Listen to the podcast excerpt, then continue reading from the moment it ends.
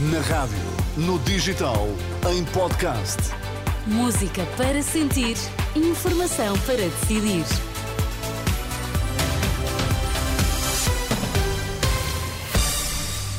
Vitor, quais são agora os temas em destaque? Programa eleitoral do PS precisa de mais propostas para a habitação do lado da oferta, análise de um economista nesta edição. O Ministério Público acusa catequista de pornografia e aliciamento de menor. Vamos às notícias das três com a edição do Vitor Mesquita. Abrir a notícia de atrasos nos comboios na linha de Sintra. Um problema num aparelho de mudança de via obrigava na última hora à circulação apenas eh, por uma linha. Fonte da Infraestruturas de Portugal diz à Renascença que não é possível prever com precisão o regresso à normalidade. As equipas da IP estão a trabalhar na reparação do eh, problema naquele aparelho de mudança de via que hum, obrigava na última hora à circulação apenas por uma linha. Há atrasos nos comboios na linha de Sintra. O Ministério Público acusa um catequista de uma paróquia do Minho dos crimes de pornografia de menores e aliciamento de menores para fins sexuais. É um anúncio da Procuradoria-Geral Distrital do Porto. Segundo o despacho do Ministério Público, citado pela agência Lusa, o arguído conheceu um jovem no contexto da atividade catequista, com o qual, através das redes sociais, terá mantido conversas de sexualizado. Ainda segundo o Ministério Público, o suspeito terá alegadamente convidado o menor para um encontro. O jovem terá recusado e bloqueado o adulto na rede social. Os factos ocorreram em 2022, quando o jovem tinha 14 anos. O autor de alegados insultos racistas ao futebolista do Famalicão, Chiquinho, foi hoje constituído arguído e impedido de entrar em recintos desportivos.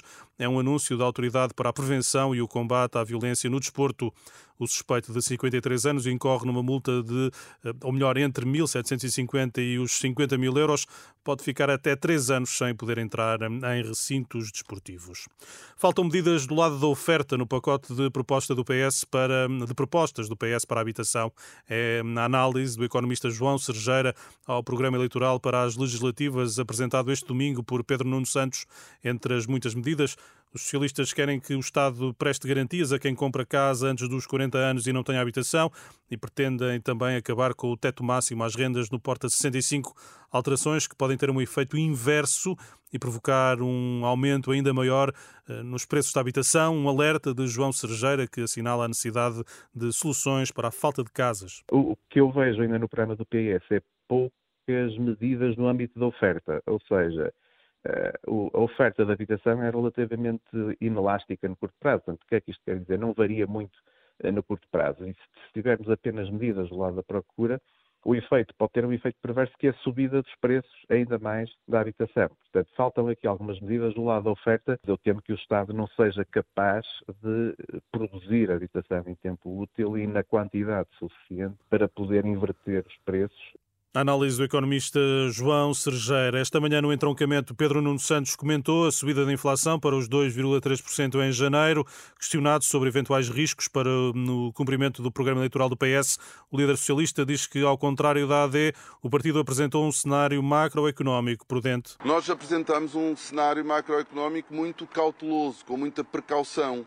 Ao contrário, por exemplo, da AD, que acredita no milagre do choque fiscal que querem trazer a Portugal, nós preferimos fazer um, um, cenário macroeconómico que, mesmo perante a incerteza, não nos vai deixar numa situação complicada do ponto de vista das contas públicas. E essa foi uma preocupação que nós tivemos sempre: desenhar um cenário cauteloso, que obviamente esteja preparado para enfrentar a incerteza.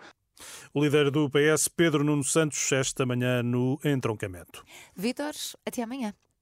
Até amanhã, Sónia. Até amanhã.